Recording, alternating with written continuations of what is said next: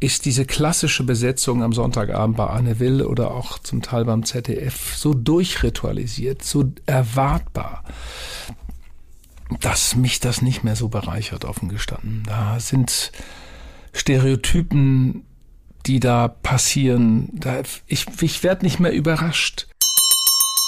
Ich glaube, dass diese Freiheit des Formulierens, des Denkens jetzt außerhalb des Amtes wiederkommen wird. Wir werden eine völlig neue Angela Merkel erfahren.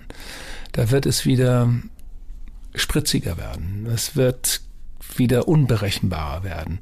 Und deshalb wäre Angela Merkel in sechs bis zwölf Monaten ein Geschenk für jeden Talkmaster. Als Journalist habe ich ein Leben lang die Geschichten anderer recherchiert und mich mit Biografien beschäftigt. In der Musik ist es anders. Ich erzähle meine eigenen Geschichten.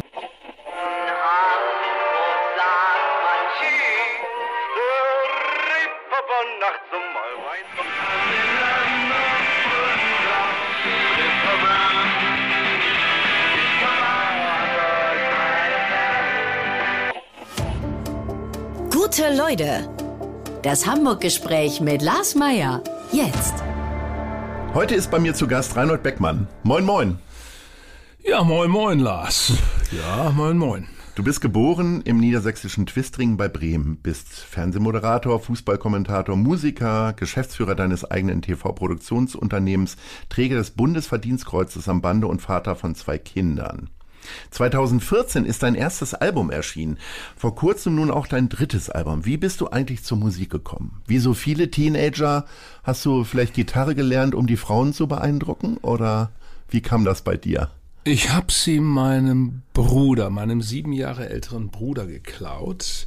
Es war eine Hopfgitarre. Er hatte sich die geleistet, weil er glaubte, die in ja, die Beach Boys nachspielen zu können, bis er merkte, dass es harmonisch doch eine andere Herausforderung ist und äh, hat es dann gelassen. Mein Bruder war ein absoluter Beach Boys Maniac. Er glaubte, Brian Wilson sei ein Genie, was damit hat er ja auch irgendwie recht gehabt. Und jedenfalls habe ich ihm die, die Gitarre irgendwann weggenommen. Dann haben wir mit 14, 15, 16 da angefangen, ein bisschen zu spielen. Aber wir waren natürlich Dilettanten. Da auf dem Land gab es natürlich auch keinen richtig guten Gitarreunterricht. Das ging dann nur darum, erstmal ein paar Griffe zu lernen und ein paar einfache Stücke zu spielen. Aber es hat in der Zeit schon geholfen am Lagerfeuer. Man konnte schon mit einem guten Cat Stevens Stück und so, ja, wenn man ein bisschen Lady Dabanville spielte, dann war das schon in Ordnung. Da ging was. Wann hast du denn das erste Mal auf der Bühne gestanden? Ja, dann hatten wir eine kleine Band, ähm, die hieß Diesel 3, aber die war nicht besonders gut. Da habe ich auch Schlagzeug gespielt und nicht Gitarre und die anderen beiden meinten, Gitarre spielen zu müssen. Es war, ich sage immer, es war eigentlich eine Punkband, als es Punk noch gar nicht gab. Äh, wir haben einfach nur ein bisschen rumgeschrubbt und eigentlich war es grauenhaft. Aber ich habe eine ganz gute musikalische Begleitung erfahren an der Schule. Das liegt ja immer an, an einem guten Lehrer. Und wir hatten wirklich einen charismatischen Musiklehrer. Ich war im Schulchor sehr früh, habe dort gesungen und damit hatte man auch immer einen Vorteil, weil die Fahrten waren einfach besser. Wenn diese Einladung kam, dann musste man raus aus dem Regelunterricht, hat einfach gut getan und wir hatten einfach einen Riesenspaß in diesem Chor. Und der darauffolgende Musiklehrer hat dann nochmal so Leistungsklassen gebildet und der war wirklich super, der Typ. Und dann haben wir uns dort verabredet, die Gitarristen, und haben so kleine klassische Konzerte organisiert. Haben in Kirchen gespielt, so Konzerte für drei Gitarren oder zwei Gitarren. Also eigentlich lauten, äh, kleine lauten Stücke, die dann umgeschrieben waren auf Gitarre. Und das hat irgendwie Bock gemacht und dann kam die Frage, mache ich jetzt da was raus? Also und die anderen beiden waren einfach noch viel besser als Gitarristen und die haben beide auch studiert, später klassische Gitarre. Ich habe das nicht gemacht, habe es mal kurz probiert, am Konservatorium mal vorgespielt, so einen Kursus mitgemacht. Dann dachte ich, nee, das ist so eine Liga, da gehöre ich gar nicht hin. Ja, boah, da wurde was abverlangt, du puh, nee, sagte ich das dann. Ich war auch zu viel Hippie-Kind und mich interessierte ja eine andere Musik auch. Das heißt, du bist eigentlich nur Moderator geworden wegen der gescheiterten Musikkarriere? Man wird ja Moderator aus purer Zufälligkeit. Heute ist das nicht mehr. Heute ist das ja ein fester Karriereplan. Den gab es bei mir nicht. Bei mir war es eine Zufälligkeit und klar, ich bin irgendwie da hineingeschubst, hineingestolpert, äh, ja, hineingeschubst worden, äh, weil es die Idee eines WDR-Redakteurs war. Der meinte, ich könnte irgendwie das wohl einigermaßen gut und hat mich dann einfach mal ausprobiert. Äh, das war damals äh, Anfang der 80er Jahre noch möglich, heute nicht. Unmöglich wäre das. Äh, genauso ist es mit dem Fußballkommentieren gewesen, Lars. Ich, ich habe damals so ein paar Fußballkommentatoren einfach nachgemacht. Und, Wer war das so? Ach ja, dann gab's ja Jochen Hageleit als Kultstimme des WDR, Heribert Fassbender auch auf seine Art und Weise. Ähm, auch, auch der junge Werner Hansch, die hatten ja im Hörfunk so eine Art, sich so so richtig anzuheben. Und ähm, bei, ja, die konnten ja gleich loslegen. Bei einer Nichtigkeit waren die alle emotional so aufgeladen. Wie gesagt, nur im Hörfunk. Im Fernsehen war es pur sachlich. Pur Totale sachlich. Stille. Ich habe irgendwann mal in das äh, WM-Endspiel 1974 ähm, Rudi Michel. Und Rudi Michel hat ja. teilweise zwei Minuten nichts gesagt, wo du gedacht hast, der ist jetzt kurz aufs Klo gegangen oder sonst Kann was. ja angehen, dass die Blase ein bisschen gejuckt hat. Ich weiß es nicht. Bei Rudi Michel 74. Könnte ja alles angehen. Aber es gab eine andere Philosophie. Das ist auch die, die immer Ernst Huberti vertreten hat, mit dem ich ja mich immer noch auch eng verbunden fühle. Der ist ja ein Meister der Pausen gewesen. Auch der Stille, um dann wieder anzuheben. Und heute ist tatsächlich für mich das Problem als Zuschauer und Zuhörer, dass zu viel erklärt erklärt und zu viel geredet wird. Es hat natürlich mit der Doppelrolle was zu tun, also Kommentator plus Fachmann daneben. Es entsteht automatisch wieder so ein Wettbewerb, Banalitäten des Fußballs zu überladen mit interpretierenden Worten. Und das nervt manchmal einfach. Also auch sozusagen das Raushauen von Fachbegriffen, die sich da neu rausgebildet haben. Und Ernst Huberti, der würde das noch viel schlimmer kritisieren als ich. Ich glaube, es braucht auch eine Stille, es braucht eine Ruhe zwischendurch. Und der Zuschauer ist ein geschulter Zuschauer. Wir haben so viele Fernsehzuschauer, die gern Fußball gucken, weil sie selber Fußball gespielt haben, die den Sport verstehen. Den muss man nicht alles detailliert erklären. Du hast ja äh, eben schon gesagt, früher gab es gar keinen Karriereplan, um irgendwie Moderator werden zu können. Wann hast du denn das erste Mal von diesem, von diesem möglichen Beruf erfahren? Also gibt es einen Moderator, wo du dir das erste Mal gedacht hast, warum steht er da im Fernsehen, was macht er da? Ja, es gibt natürlich Vorbilder oder, oder Moderatoren, in die man sich damals als junger Mensch verguckt oder fast verliebt hat. Ich war ein großer Fan von Harry Valerien, war großer Fan von Hajo Friedrichs und als ich den das erste Mal hier traf in Hamburg, der hatte mich zu so einer Gesprächsrunde eingeladen, war ich ganz aufgeregt, weil dann habe ich ihm erstmal gesagt, wie großartig ich ihn finde. Ich dachte, ich sage das mal gleich besser von Anfang an. äh, und Harry Valerien fand ich in dieser, wo sagen wir, wo hier sagen wir, da sagen wir, Matthias Sommer, nein. ähm, so, äh, das hat er so eine schöne Art und natürlich interessiert er sich auch für andere Themen. Das fand ich auch bei Hajo Friedrich einfach gut. Äh, bis hin zu dem uralten Sami Drechsel, der mit seiner äh, Jugendsendung am Nachmittag, ja, das war ja für uns Jugendliche ein ganz anderes Format. Also so, das waren vielleicht zwei, drei Vorbilder dieser Art und ähm, was jetzt die Zufälligkeit des Moderatorenwerdens betrifft, man muss dazu sagen, ich war damals in einer Filmproduktion in Köln, Tagtraum, der ich sehr viel zu verdanken habe. Äh, eine sehr innovative Filmfirma, die damals neu entstanden war und die brauchten technische Hilfe und ich hatte das drauf technisch, wie man Filme schneidet. Ich hatte viel Wissen über Elektronik und hatte selber einen eigenen Schneiderraum zu Hause, weil ich ich war Filmemacher. Bist du so. echt so ein Frickler? Das hätte ich jetzt nicht ja, gedacht. Ja, früher war ich ein absoluter Frickler. und, ja. Äh, so und es war eine Zeitenwende. Celluloid wurde abgeschafft im WDR überall. Es wurde nicht mehr sozusagen mit der Filmkamera gedreht. Elektronik war da und Panik brach aus. Keiner wusste im WDR, die Cutterin nicht, auch die Kameraleute nicht, wie so ein Ding funktioniert. Ich hatte eine Ausbildung gemacht als Radio- und Fernsehtechniker, spezialisiert auf Videotechnik und wusste, wie das funktioniert und äh, hatte dadurch irgendwie durch auch ein Zufall einen Treffer gelandet. Wurde überall eingeladen, kannst du uns nicht mal erklären, wie diese Drei-Röhren-Kamera funktioniert, äh, was man damit machen kann. Hier ist ein Schneideraum, wir wissen gar nicht, wie der geht. Wir haben ganz viel Geld investiert, all die Film Filmproduktionen in der Zeit. Und eine Firma war diese Tagtraumfirma. Thomas Schmidt, der leider nicht mehr lebt, und Gerd Haag und Stefan Köster, die drei machten innovatives Fernsehen. Also gerade im Kulturbereich, Herbert Grönemeyer hat dort sein allererstes Video mit uns produziert. Es kamen Künstler, die irgendwie äh, mit uns irgendwie produzieren wollten. Ich habe damals die Technik gemacht und habe dann Stück für Stück mich emanzipiert und meine ersten Filme dort gemacht. Und ja, von denen habe ich eine Menge gelernt. Wir kommen jetzt mal zu Hamburg. deine Hamburg-Lieblinge, unsere Schnell-Fragerunde. Welche ist deine Lieblingskulturstätte? Ach, das äh, wechselt eigentlich äh, laufend. Ich gehe natürlich, bin da ganz treu, was Corny betrifft. Corny und ich kennen uns seit vielen, vielen Jahren, auch noch aus Kölner Zeit, als ich dort lebte. Und ich bin ein treuer Gänger Tivoli, Schmidt-Theater und auch im kleinen Schmidtchen. Also das ich kann bis heute nicht unterscheiden zwischen Schmidt und Tivoli. Ich weiß immer nicht, wo ich hin muss, wenn ich. Das ist doch schön. Habe. du kannst auch mal ins St. Pauli Theater zum Walla gehen. Das Unbedingt, ist auch schön. Auch, auch sehr schön. Auch sehr schön. Welches ist dein Lieblingsimbiss? Ja, als jetzt in Ottensen ist natürlich der Anatolia auf der Bahnfelder, wo ich mal eben schnell rüberrutsche. Oh ja. Äh, Köfteteller, ja.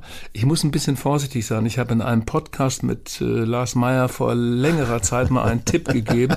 Ja, und von einer ganz kleinen, von einem Café, Café Schlick liegt auf unserer Fahrradtour. Wird immer größer jetzt. Gamma. Du, ich kam dann zwei Wochen später dorthin und die guckten mich an, ganz nett und lustig, weil ich das irgendwie hier im Podcast gesagt hatte, aber ich habe keinen Platz mehr bekommen.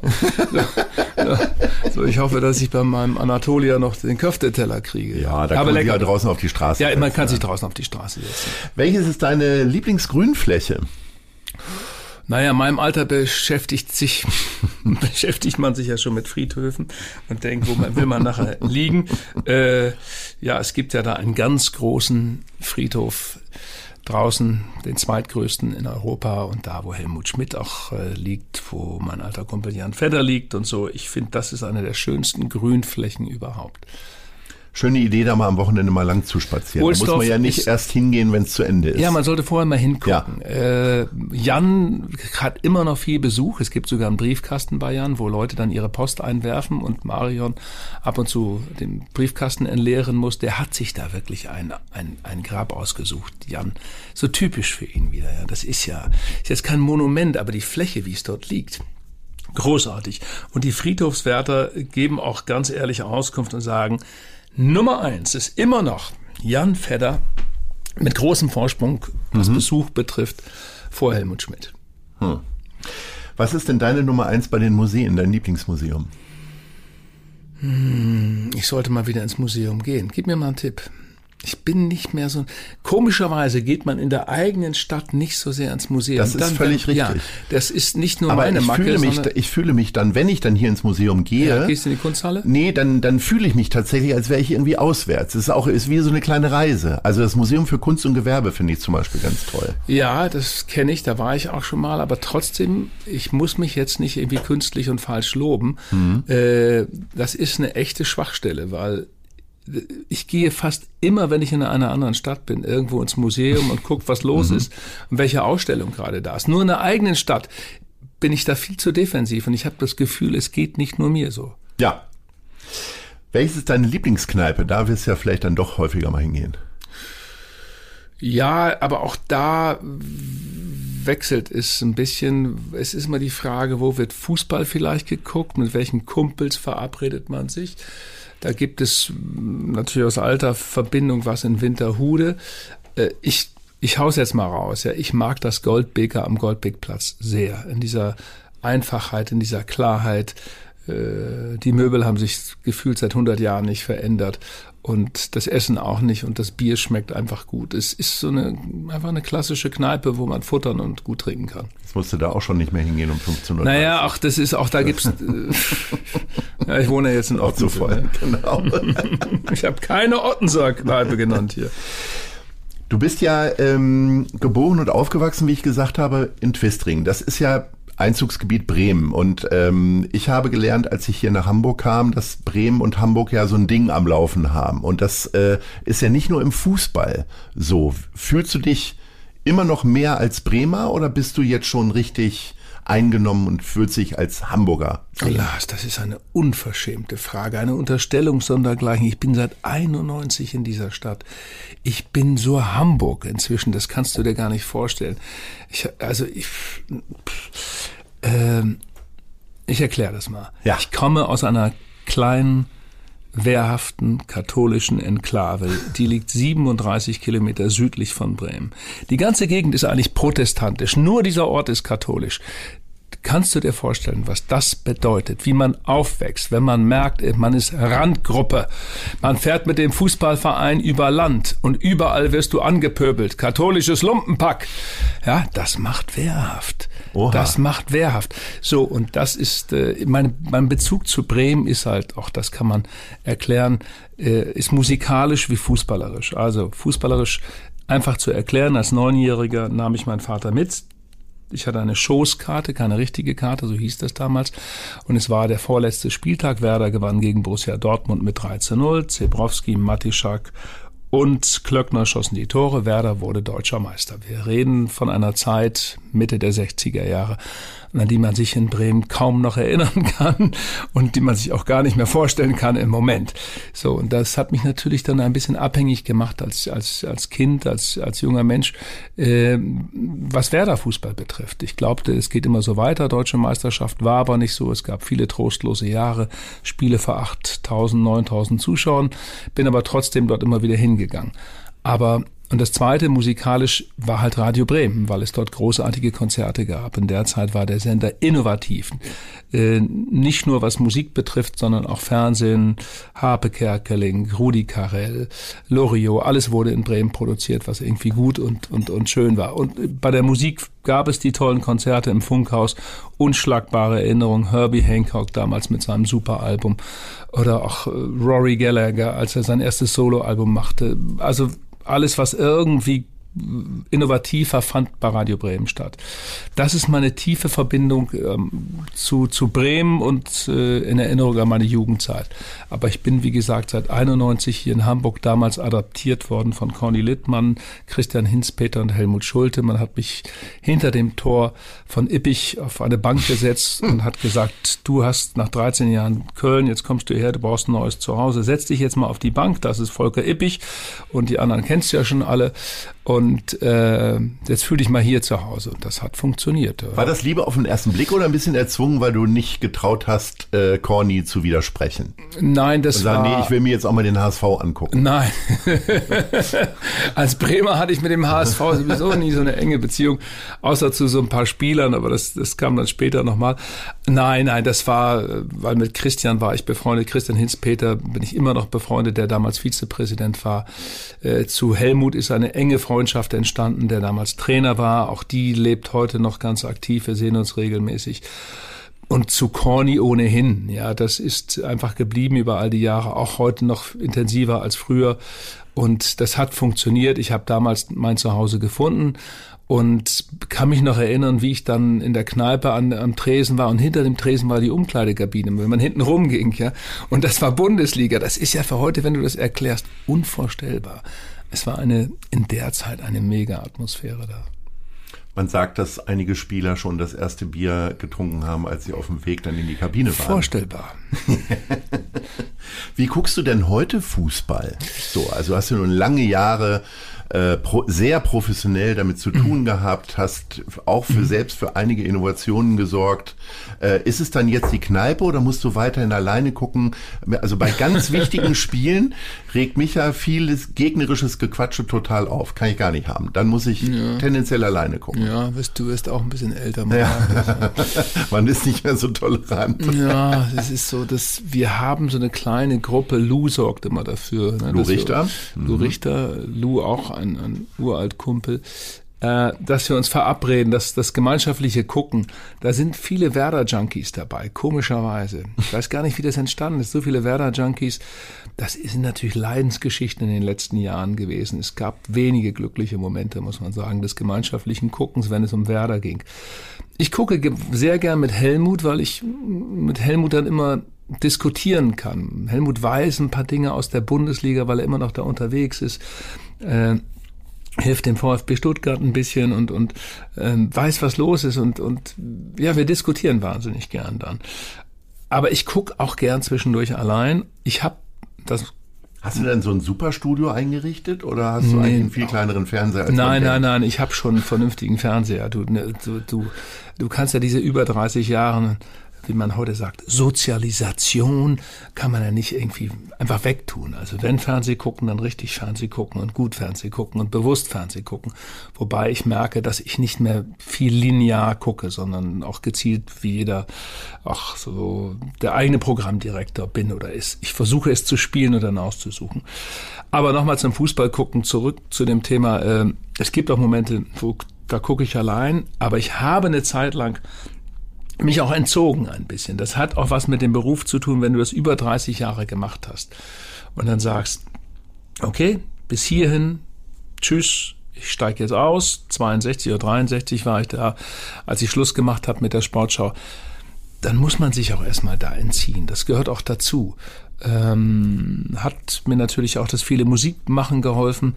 Äh, aber jetzt gucke ich wieder gar viel entspannter und, und, und ich gucke viel mehr auf den Fußball vorbehaltloser. Auf ich gucke auf das, was auf dem Platz passiert. Mich interessieren die Geschichten drumherum erst in zweiter Reihe. Ich kann mich an einem guten Fußballspiel richtig freuen einfach. Das ist, wenn es ein gutes Spiel ist sei es auch der FC Bayern. ja, auch nicht gedacht. Man lernt dazu im Leben. Ja.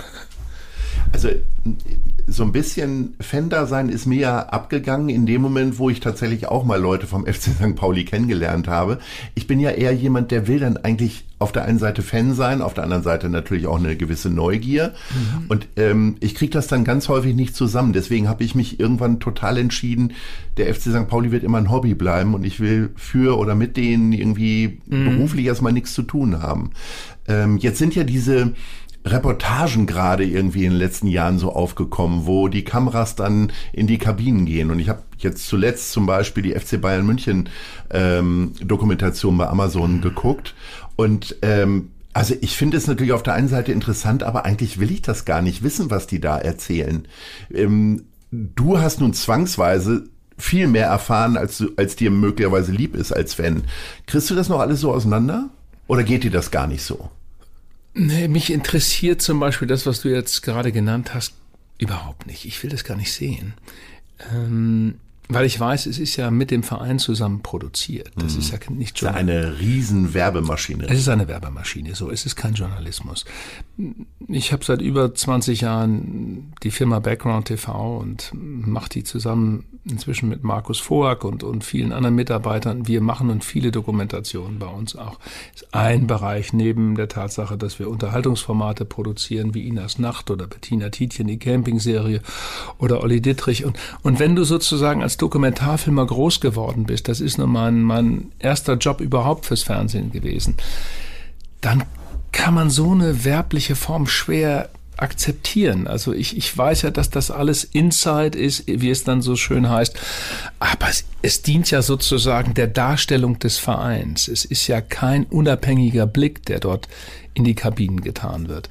Und ich bin da nicht jetzt so super neugierig und will da alles wissen. War, nee, interessiert mich nicht.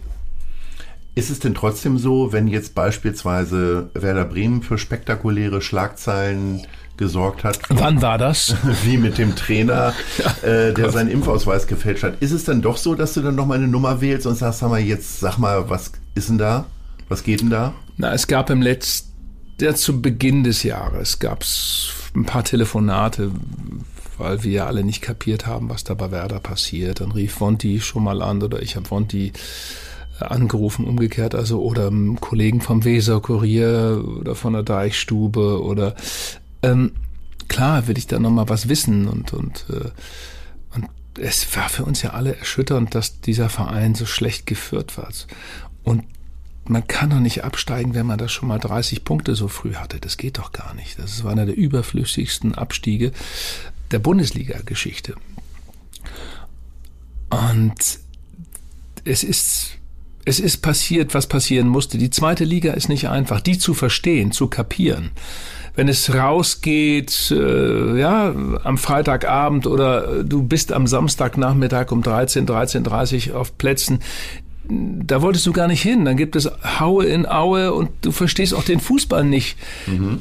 Die die Vereine da spielen. Das ist so eine neue, neue Welt. Und du siehst es am Beispiel Hannover 96, du siehst es am Beispiel des HSV und du siehst es jetzt auch bei Werder Bremen. Und ich sehe es bei Schalke 04 bei jedem, der glaubte, ich kann da gleich wieder aufsteigen. Dazu kommt eine gran, eine, ja, eine völlige strukturelle Veränderung im Kader. So, das ist, äh, das ist Werder Bremen passiert. Und ich glaube, Werder wird genauso wie der HSV ein bisschen brauchen, um das überhaupt annähernd hinzukriegen, um wieder ein Kandidat zu werden äh, für einen Bundesliga-Aufstieg. Jörg von Torra hat sich ja bemüht um ein offizielles Amt, hat es dann nicht geschafft. Äh, Wäre das für dich nochmal ein Thema, ob jetzt bei St. Pauli oder bei Werder Bremen? Äh, nein, ich habe äh, drei Lebensfelder, die ich sehr liebe und, und äh, Arbeitsfelder. Also das ist zum einen Nestwerk, unsere Organisation, die ich vor über 20 Jahren gegründet habe, wo wir uns um Jugendliche in Hamburg kümmern, äh, den eben nicht so viele Möglichkeiten geboten werden. Das machen wir mit unterschiedlichen Projekten, mit Musikprojekten, Fußball, Sportprojekten. Das verlangt äh, Beharrlichkeit, das verlangt äh, Arbeit und auch natürlich, äh, man muss immer wieder akquirieren gehen und Unterstützer finden. Wir haben ein Aufkommen von 500, 600.000 im Jahr, um unsere Pädagogen und alle Projekte äh, zu finanzieren, unsere Angestellten. Das verlangt viel Ackerei und das macht man nicht einfach mal, um dann es irgendwann auslaufen zu lassen, sondern das bleibt ein Projekt bis zu meinem Lebensende und äh, das andere ist die Musik und das dritte ist die Produktionsfirma Background TV. Ich spiele mittlerweile 50, 60 Konzerte im Jahr. Das Musik war immer mein großer Sehnsuchtsort. Mein, äh, und ich bin so glücklich darüber, dass ich mir diesen Freiraum erarbeitet habe und äh, freue mich wie Bolle auf jedes nächste Konzert, gerade in diesen pandemischen Zeiten. Jetzt bist du ja ähm, schon viel in der Welt rumgekommen als Moderator, Reporter, Kommentator, gehst dann quasi in Fernsehrente und fährst dann jetzt in die schmuddeligen Clubs und die kleinen Orte und bist wieder auf Reisen. Was hat dich da gestochen? Also ich bilde mir ja ein, ich würde es mir jetzt erstmal richtig gut gehen lassen, vielleicht in besseren Hotels wohnen. Also kleine Orte sind ja nicht immer gleichbedeutend mit schlechten Hotels, aber du gehst wieder auf Reise. Naja, es, es gibt nichts Schöneres als dieses Gefühl, am Wochenende wieder zu spielen, Donnerstag, Freitag, Samstag, Sonntag so. Und unterwegs zu sein, ob jetzt äh, im Duo, im Trio oder wenn wir als ganze Band spielen, zu fünft. Und jeder Musiker weiß das. Also so einen Abend zu schreiben, zu gestalten und dann zu merken, ja, ein paar Veränderungen noch vornehmen und das funktioniert und, und äh, ich kann ja meine eigenen Geschichten erzählen. Als Journalist habe ich ein Leben lang die Geschichten anderer recherchiert und mich mit Biografien beschäftigt. In der Musik ist es anders. Ich erzähle meine eigenen Geschichten. Ich schreibe Songtexte, die mit mir zu tun haben, die mir wichtig sind. Ob es die Geschichte des Songs Vier Brüder ist, die Geschichte, äh, die meine Mutter erfahren und erleiden musste, nämlich dass alle vier Brüder nicht mehr aus dem Krieg nach Hause gekommen sind. Oder auch persönliche andere Geschichten äh, oder auch kleine Ironien wie der Lack ist ab, äh, Alltagsbeobachtungen, die man so hat, wenn man etwas älter ist. und das ist ein unglaublicher Gewinn. Und ich finde, direkt zu den Zuschauern zu gehen oder auch in, in, in Theatern zu spielen, in kleinen Theatern, kleinen Clubs, ist es wunderbar. Man bekommt Respekt vor all diesem Engagement, vor all dieser Ehrenamtlichkeit, die da im Kulturbereich unterwegs ist. Und wie sehr die auch gelitten haben in den letzten 18 Monaten, denn hm, es ist nicht immer einfach gewesen, die Veranstaltung aufrechtzuerhalten. Es ist vieles weggebrochen und es ist ganz wichtig, dass diese Szene jetzt bestehen bleibt und äh, dass eben nicht diese wunderbaren Theater alle schließen, in denen wir, äh, ob hier im Norden oder im Süden, in den letzten zwei, drei, vier, fünf Jahren gespielt haben. Es ist Halbzeit in unserem Gespräch mit Reinhold Beckmann und damit kommen wir zur Werbung und zwar für unseren Kooperationspartner, die Zeit. Ich beginne jeden Arbeitstag mit der Elbvertiefung, dem kostenlosen Newsletter von Zeit Hamburg. Was die Elbvertiefung besonders macht? Sie ist relevant und prägnant, persönlich und enthält fundiert recherchierte Lesestücke von Autorinnen und Autoren der Zeit. Alle wichtigen Infos rund um Hamburg gibt's auf www.zeit.de slash Elbvertiefung oder von montags bis freitags um 6 Uhr im E-Mail-Postfach. Klickt mal rein. Und wir machen hier nun weiter mit den Fragen der anderen Leute. Lieber Reinhold Beckmann, hier spricht Johanna Christine Gehlen und mich würde sehr interessieren, welcher Ihr absoluter Lieblingsfilm ist. Ja, es gibt einen Film, der heißt Lion.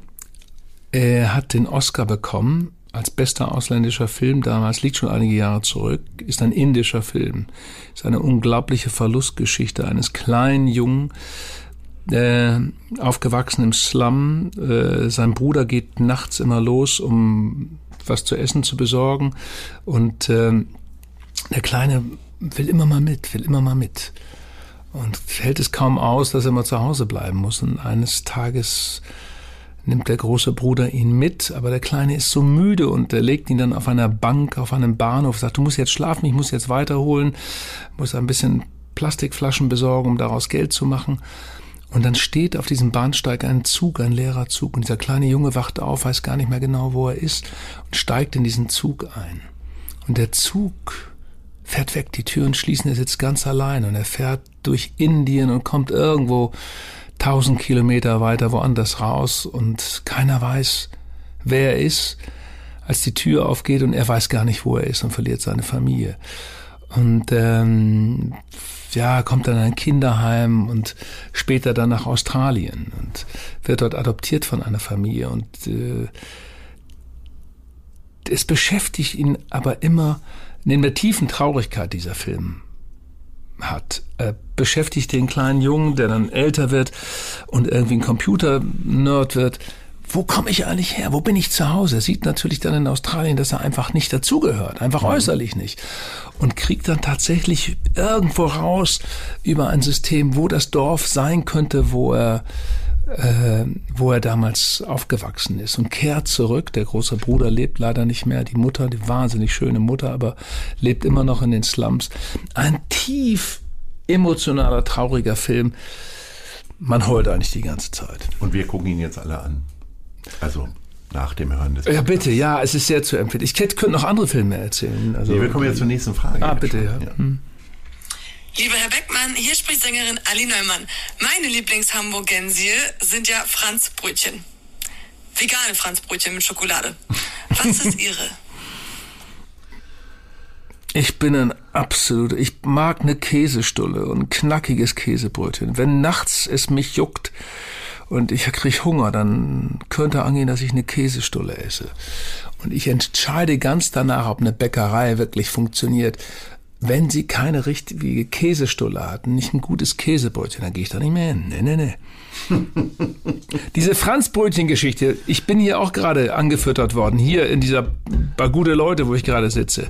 Man wird überall, wo man hinkommt, mit Franzbrötchen in dieser Stadt verführt.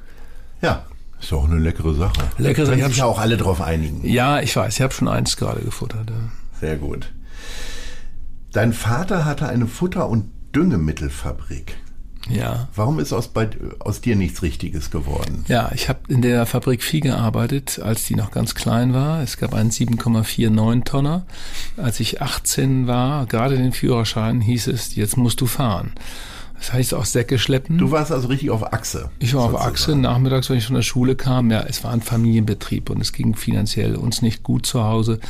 Und da musste jeder helfen in der Zeit. Und äh, dann äh, mit sieben, diesen 7,49 Tonner durfte man mit normalem Führerschein gerade fahren, gerade noch ja. so, ja. Und hatte keine Servolenkung, äh, so ein, ja, das war echt eine Ackerei. Und dann sind wir immer zur, zu FM nach Pferden gefahren, das ist diese Hundefutterfabrik und haben dort Knochenschrot abgeliefert. Und äh, mein Vater hat dann ein Stoßgebet losgeschickt, dass die Ware auch angenommen wurde. Ja, dann hat man gelernt, wie man 50 Kilo Sack hinten so auf die Schulter nimmt, dass es nicht so weh tut. Ja, das ist, äh, da bin ich aufgewachsen. Und mein Bruder, der zweite, Alfonso, der hat den Laden übernommen, hat ihn weiterentwickelt, sehr wirklich sehr umweltfreundlich gestaltet und äh, macht viel jetzt auch im Gartenbereich noch, hat sich da spezialisiert mit verschiedensten Produkten, ist ein richtig toller ländlicher Betrieb geworden. Also der, Aber für dich kam das einfach nicht in Frage, nee, weil du doch ins Musische oder Ja, ich war das ein bisschen. Wolltest. Ja, es, man muss dazu sagen, meine beiden Brüder, da hat man noch gesagt auf dem Land, ach nee, die, die, die bleiben auf der Realschule, das ist genug. Ähm, nicht zum Gymnasium gehen. Die Eltern hatten damals Angst, dass man irgendwie dadurch auffallen würde. Man würde anzeigen, man wäre was Besseres. Mhm. Ich bin sieben und fünf Jahre jünger als meine beiden älteren Brüder so. Und äh, ich hatte das Glück, Jahrgang 56, dass das bei mir schon ging. Ich bin der Erste, der aufs Gymnasium gehen konnte, der danach studieren konnte auch das war vorher einfach nicht angesagt auf dem Land. Dann wollte man ja was Besseres sein. Dann so, wenn man seine Kinder zum Gymnasium schickte. Wir hatten auch kein Gymnasium. Ich musste ja nach Sieke fahren, also die 20 Kilometer mit dem Bus. Und das ist einer der Gründe. Wie lange hat der Bus gebraucht? Weil 20 Kilometer sind ja auf dem Land nicht, äh, man fährt stur 20 Kilometer, Nein, sondern der hält ja, man nee, hält ja an jedem Stein. ja, Das klar. heißt, eine klar. Stunde früher raus als alle anderen? Ja, aber ich habe also auf den Bus verpasst, aber damals fuhr man dann per Anhalter und hat den Bus dann überholt wieder. Das war kein Problem. Damals war der Daumen im Wind eigentlich das beliebteste Verkehrsmittel. Ja. Schade, dass das ein bisschen verloren Dass geht. das verloren gegangen ist, weil auch das Vertrauen einfach da war, die Sicherheit da war, dir kann nichts passieren, es waren schöne Gespräche. Und wenn ich dann wieder den Bus verpasst hatte, früh morgens, weil ich zu spät aufgestanden war, wusste ich genau, dass die Mutter meines Freundes Christoph kommt, die mich zumindest bis Bassum bringen konnte, die ersten acht Kilometer, weil die dort als Krankenschwester arbeitet. Und ich konnte genau, wusste genau ihre Schicht und dann habe ich ihr gesagt, komm, gib noch ein bisschen Gas, vielleicht kriegen wir den Bus noch überholt. Ja, und es hat oft geklappt. So, dann ging es aber zum Fernsehen für dich. Und dann hast du aber ja auch sehr schnell, bist du sehr schnell populär geworden, hast aber mehr oder weniger parallel ja schon immer dich auch engagiert. Also wir reden jetzt über Nestwerk, was du, wie du, wie du ja schon gesagt hast, sehr, sehr lange machst. War das dieses Engagement darin begründet, dass du sehr katholisch aufge, aufgezogen wurdest oder weil es auch immer wieder eng war mit der Kohle bei euch und du einfach jetzt was abgeben wolltest? Oder beides? Ja, es kommt noch ein anderer Aspekt dazu, äh, Lars. Ich habe äh, viel Jugendarbeit gemacht. Ich bin in einer katholischen Kirche auch in der Jugendarbeit selbst unterwegs gewesen. Also es gab dort Jugendgruppen, lustige Zeltlager und all das und habe da kapiert, dass Jugendarbeit was Gutes ist und habe dann auch meinen Zivildienst äh, in einer Jugendbildungsstätte gemacht, die so politisch sehr, sehr links war und da auch eine Menge diskutiert und gelernt, habe dort die Medienarbeit gemacht, musste dort so ein Fotolabor leiten und ein kleines Videostudio. Das war auch so ein bisschen prägend, so mit 21. Und man musste damals ja noch äh, fast zwei Jahre habe ich gemacht. Ich habe zwei Jahre Zivildienst gemacht. Ähm, und da habe ich eine Menge gelernt.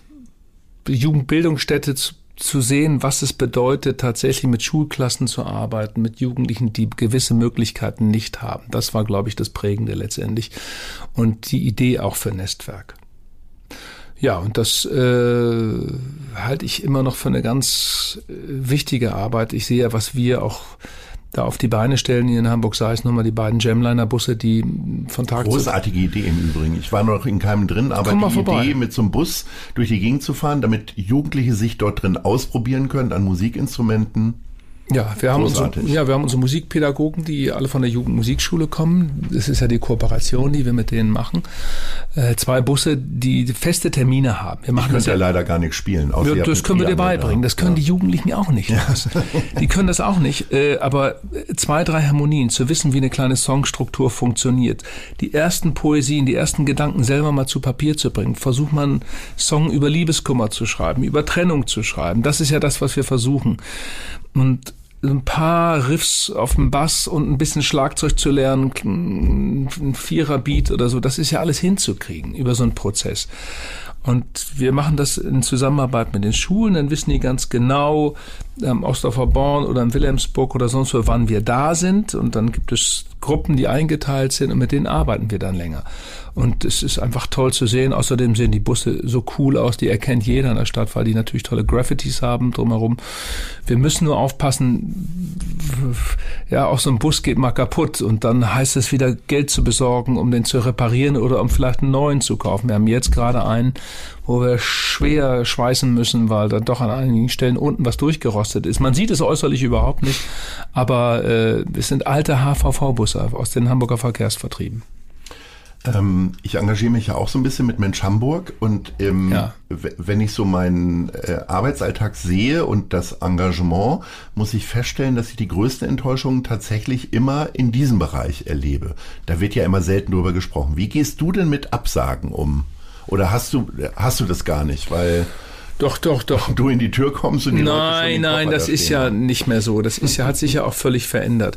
Ähm, ich kann an Ja, ich sag's mal anders. Es ist 2015, 2016, als wir die Hände ausgebreitet haben und Angela Merkel gesagt hat, komm, äh, ihr könnt zu uns kommen, war in der Gesellschaft, auch bei denen, die Geld haben, eine andere Bereitschaft da, auch äh, für Projekte Geld zu geben, die Integrationsarbeit machen. Bei uns sind natürlich viele Jugendliche, die noch nicht so lange in Deutschland sind, die zum Teil zu Fuß losgegangen sind aus Syrien, Irak oder Afghanistan. Und es ist nicht so einfach, ähm, denen auch einen Weg zu zeigen, wie sie in die Gesellschaft hineinkommen. Da war eine Euphorie da und sagt, wir müssen das unterstützen, als 1,7 Millionen Menschen zu uns gekommen sind. Von dieser Euphorie ist mittlerweile nicht mehr zu viel, nicht mehr so viel zu spüren. Ich habe äh, auch gerade jetzt nach der Lockdown-Zeit äh, gemerkt, wie schwer es ist, tatsächlich auch äh, Unternehmen wieder zu motivieren und zu sagen, komm, gebt doch euer Geld auch da rein und das sind gute Projekte. Ihr könnt sie euch angucken, ihr könnt in unsere Tourenhallen gehen, die wir am Freitag, Samstag öffnen, ihr könnt euch Jamliner angucken, ihr könnt äh, euch unsere Fußballprojekte angucken. Ähm, so, und das ist mühsamer geworden. Es ist mühsamer geworden. Ich bin in den letzten Monaten viel unterwegs gewesen, teilweise bei, äh, auch in Jesteburg, in Buchholz, bei Industriellen, die, die wirklich ein großes Herz haben und die uns Geld gegeben haben. Und äh, ja, auch bei Golfvereinen. Ich bin mir da nicht zu schade und gehe da raus und, und versuche das Geld zusammenzukratzen, klar.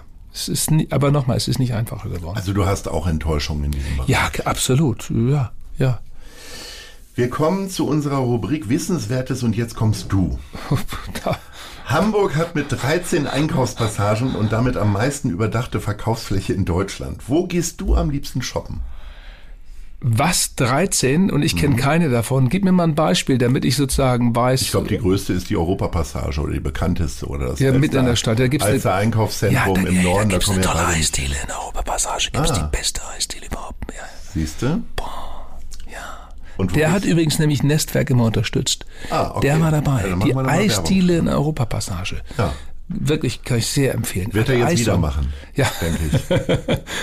so, wo gehst du jetzt shoppen? Oder bist du gar nicht so ein Shopper? Oder? Ich bin nicht so ein Shopper-Typ, aber wenn, dann gehe ich also ich schnüffel mich gerade durch Ottensen so ein bisschen durch, muss ich dazu sagen, was Shoppen betrifft. Hat aber den Grund, ich muss Ottensen noch richtig kennenlernen, weil ich wohne Man erst seit hat ja gar keine Gelegenheit in der ah. Pandemie. Ja, war ja nicht so, genau. Genau, ich bin jetzt immer noch auf Suche. Ja, hast du, kann ich dir nicht widersprechen, weil ich lebe jetzt seit 18 äh, Monaten dort, ja. ja. Ich bin immer noch auf Entdeckungsreise. Für jeden Tipp dankbar. Der Hamburger Hafen befand sich nicht immer an der Elbe, sondern zuerst an der Bille und dann sogar an der Alster. An welchem Hamburger Gewässer hältst du dich am liebsten auf? Ich bin ein altes Alsterkind, habe aber den Ortsteil gewechselt und entdecke für mich die Elbe ganz neu. Das heißt auch mit dem Rennrad auch jetzt andere Strecken fahren als vorher. Und äh, die Elbe hat was von Fernweh, finde ich. Ja, es gibt dann doch irgendwie, man kann schon spüren, dass es weiter hinausgeht. Das hat man bei der Alster nicht. Nein, nein, durchaus nicht. der Jungfernstieg war die erste asphaltierte Straße in Deutschland. Was fehlt dir in der Hamburger Innenstadt? Äh, jetzt, Außer jetzt die Stadtmusikanten aus Bremen oder so. Äh, ja. Die sollte man, die kann man immer klauen. Das wäre so ein Ding. Man klaut die Stadtmusikanten. In Hannover ist ja mal der Basenbrezel, äh, der Basenkeks äh, geklaut worden und es haben zwei, drei Wochen ganz wunderbare PR damit gehabt. Ja, es, es, es kann sowas immer einen guten Effekt haben, ja. Mhm. Wenn man die Selbstverständlichkeit Aber das ist kein Aufruf klaut. zum Diebstahl. Nein, Nicht, dass wir hier beide noch in Gefangenschaft genommen werden. Jungfernstieg. Jungfern, erstmal finde ich gut, dass da keine Autos mehr fahren. Das ist ja ein echter mhm. Gewinn. Auch wenn mhm. viele Autofahrer das noch nicht verstanden haben oder gar nicht wissen. Ähm, was war nochmal die Frage? Die Frage ist, was dir an der Hamburger Innenstadt fehlt. Gibt es da irgendwas, wo du sagst, Mensch, das wäre doch nochmal toll? Ja, ich finde so, was, was kleine Restaurants betrifft in, in guter Qualität, das finde ich fehlt in der Innenstadt. Das, was man in anderen Stadtteilen so oft findet, hat die Innenstadt nicht.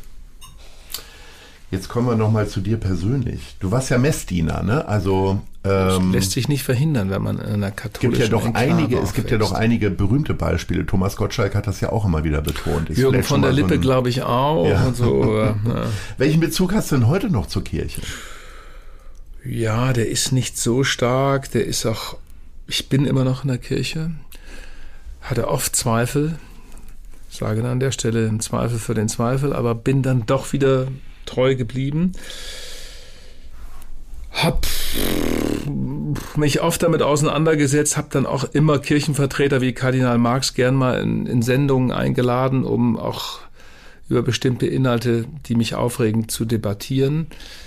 Ich ansonsten bin ich bin kein Kirchengänger mehr, fühle mich aber mit gewissen Ritualen verbunden, habe auch im Freundeskreis ein, zwei Geistliche, mit denen, die aber auch quasi ausgestiegen sind. Ähm, trotzdem es ist die Geschichte meines Lebens. Ich bin so aufgewachsen als Messdiener, habe damit viele Erinnerungen. Ähm, ja, und ich merke schon, wie ich jetzt rede, wie viel Zweifel in mir wieder hochkommen. es, ja, es, es, es bleibt irgendwie eine ständige Auseinandersetzung. Auf der anderen Seite, ich beschäftige mich gerade äh, mit der Geschichte meines Heimatortes Twistringen in der NS-Zeit und äh, der Rolle der katholischen Kirche. Man muss natürlich sagen, dass die katholische Kirche so wehrhaft war lange Zeit, auch verbunden natürlich durch die Zentrumspartei und gegen die Nazis argumentiert hat, gegen die Nazis gepredigt hat. Und das macht mich dann wieder an der Stelle so ein bisschen versöhnlicher, bis sie dann nachher natürlich auch zusammengebrochen sind und, und auch irgendwie äh, die Hacken zusammengeschlagen haben. Aber Nein, aber das, das, äh, es bleibt ein Thema meines Lebens und auch an manchen Stellen ein unbefriedigendes Thema, ja. Wir haben ja schon über deine Leidenschaft zum Sport und dein Engagement dort gesprochen. Ähm, ähnlich innovativ waren deine Talksendungen und auch bleibend, wo du einfach über 2000 Leute interviewt hast, vielleicht sogar noch mehr oder weniger, wie auch immer.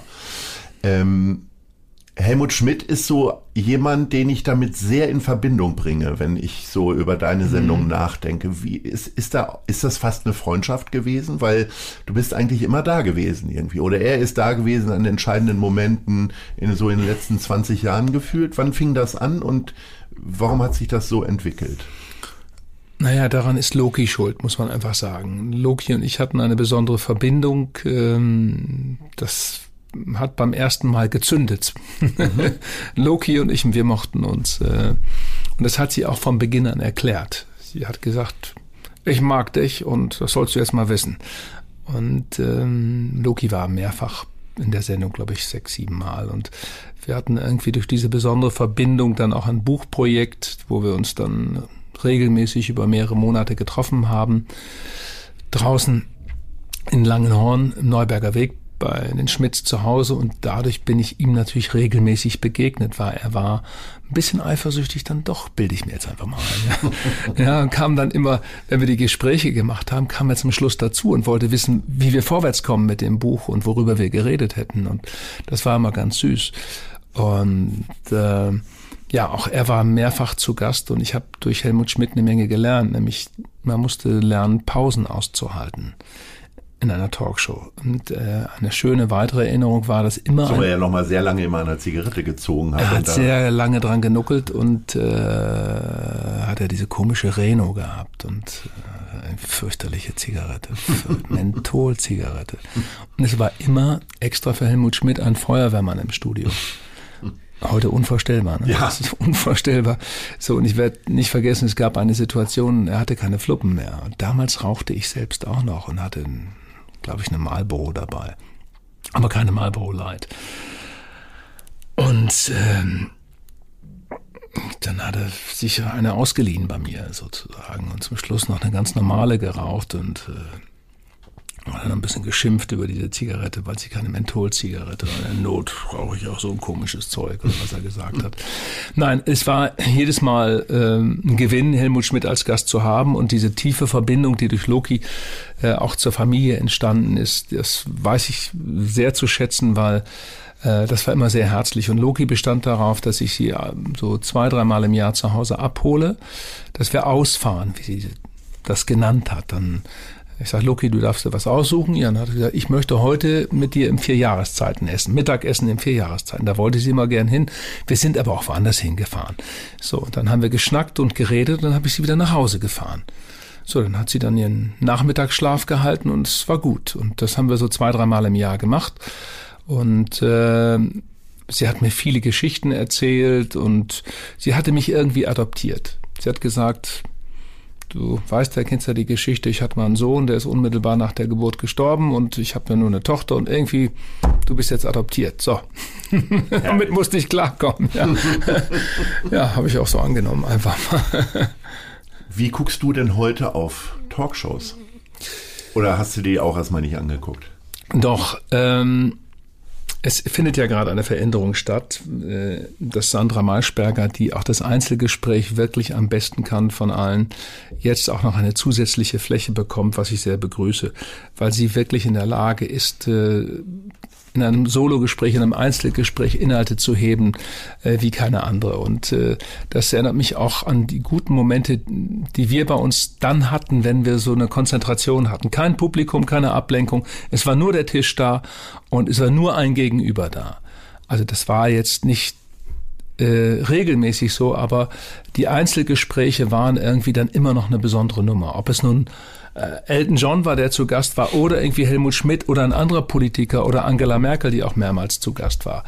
Ähm, in dies, so ein Moment der Konzentration des unabgelenkten Gesprächs zu bekommen, wo man durch das Zuhören auch automatisch auf die nächste Frage kommt und merkt, jetzt geht das Konzept eigentlich schon fast verloren, was du dir gemacht hast weil das Zuhören und das Nachsetzen allein den Weg des Gesprächs bestimmt. Das waren dann gute Momente, wo das auch fühlst, jetzt, jetzt hat das Gespräch so ein, ja, kriegt es eine eigene Kraft, so. Und das, ja, das ist, wenn ich was vermisse, beim Fernsehen machen ist es das offen gestanden. Wenn, wenn, ja, da könnte ich noch mal schwach werden. Aber, aber du hast ja eine eigene Produktionsfirma, du könntest das ja Ja, ich mache ja hier und da immer noch meine Filme. Ein, zwei Mal im Jahr bin ich ein bisschen rückfällig, wie jetzt der Uwe Seeler Film oder der Film über die beiden Grünen, Habeck und, und, und äh, Baerbock.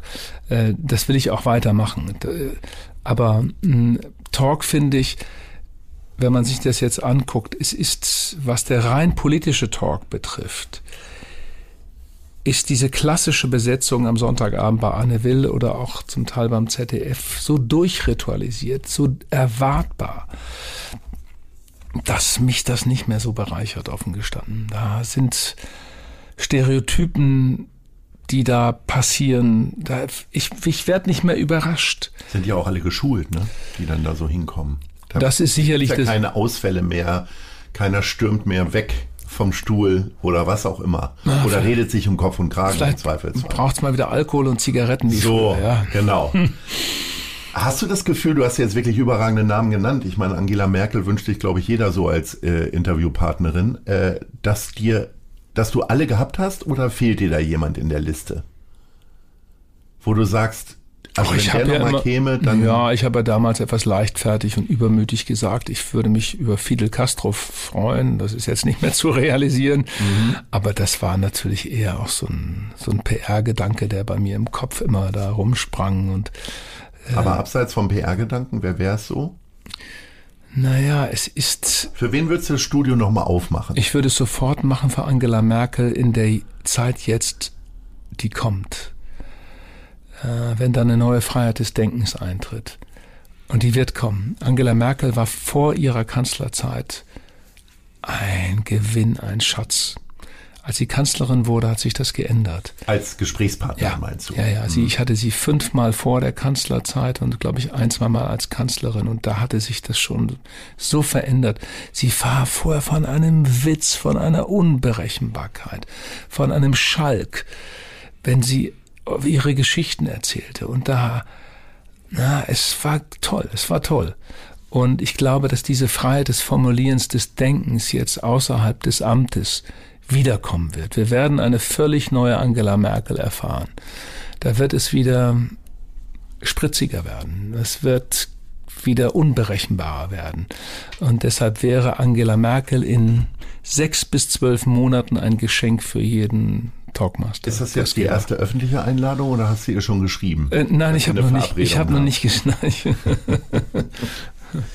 Reinhold, wo siehst du dich in fünf Jahren, außer äh, mit Angela Merkel beim jährlichen Interview? Dann bin ich 70. Ich glaube nicht, dass irgendwie ich dann noch groß da im Fernsehstudio sitze. Äh, aber wer weiß, ist, äh, Thomas Gottschalk springt ja auch wieder rum. Und, Richtig, äh, Blackie Fuchsberger hat auch im hohen Alter die besten Interviews gemacht, finde ich. Ähm, War heute Abend und so. Ja, ja. Ähm, Also ich glaube, die Neugierde für Themen, für soziale und politische Themen, für gesellschaftliche Themen, das wird da nicht verloren gehen. Und ähm, ich werde in Hamburg sein. Das auf alle Fälle. Ich sehe mich in Hamburg und äh, ich werde weiter Nestwerk machen, ich werde weiter Musik machen, versuche noch ein paar gute Texte zu schreiben, ein paar gute Songs hinzukriegen.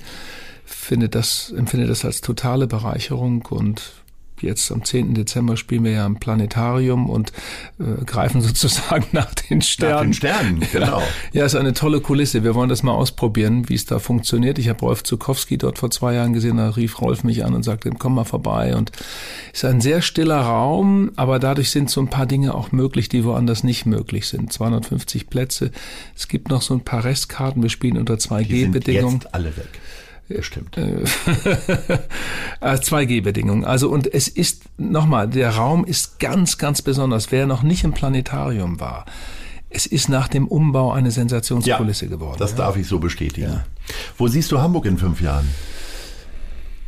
Ich hoffe, dass Hamburg durch ein bisschen attraktiver geworden ist in manchen Punkten dann in fünf Jahren. Es ist ein harter Wettbewerb mit Berlin, das ist mir klar aber es hat auch dadurch seine eigene Poesie, seine eigene, seine eigene Attraktivität. Und die gilt es auch zu heben und immer wieder zu entdecken. Und dem, dem kleinen HSV wünsche ich dann, dass sie dann dort sind, wo der FC St. Pauli dann schon längst sein wird, in der Bundesliga. Das sind äh, sehr angenehme Schlussworte, denen kann ich mich so anschließen. Lieber Reinhold, das war eine ganz famose, knappe Stunde, hat mir sehr viel Freude bereitet. Es gäbe noch viel zu befragen. Das holen wir dann nach im zweiten, dritten und vierten Teil. Herzlichen ja, Dank. Lieber Lars, vielen Dank. Dann komme ich, dann komm ich wieder. Ahoi. Das war Gute Leute. Das Hamburg-Gespräch mit Lars Meier. Von der Gute-Leute-Fabrik, Szene Hamburg, dem Zeitverlag und 917XFM. Folgt dem Hamburg-Gespräch als Podcast auf allen bekannten Streaming-Plattformen. Und die nächste Ausgabe gibt es natürlich auch wieder hier bei 917XFM, Hamburgs Musiksender.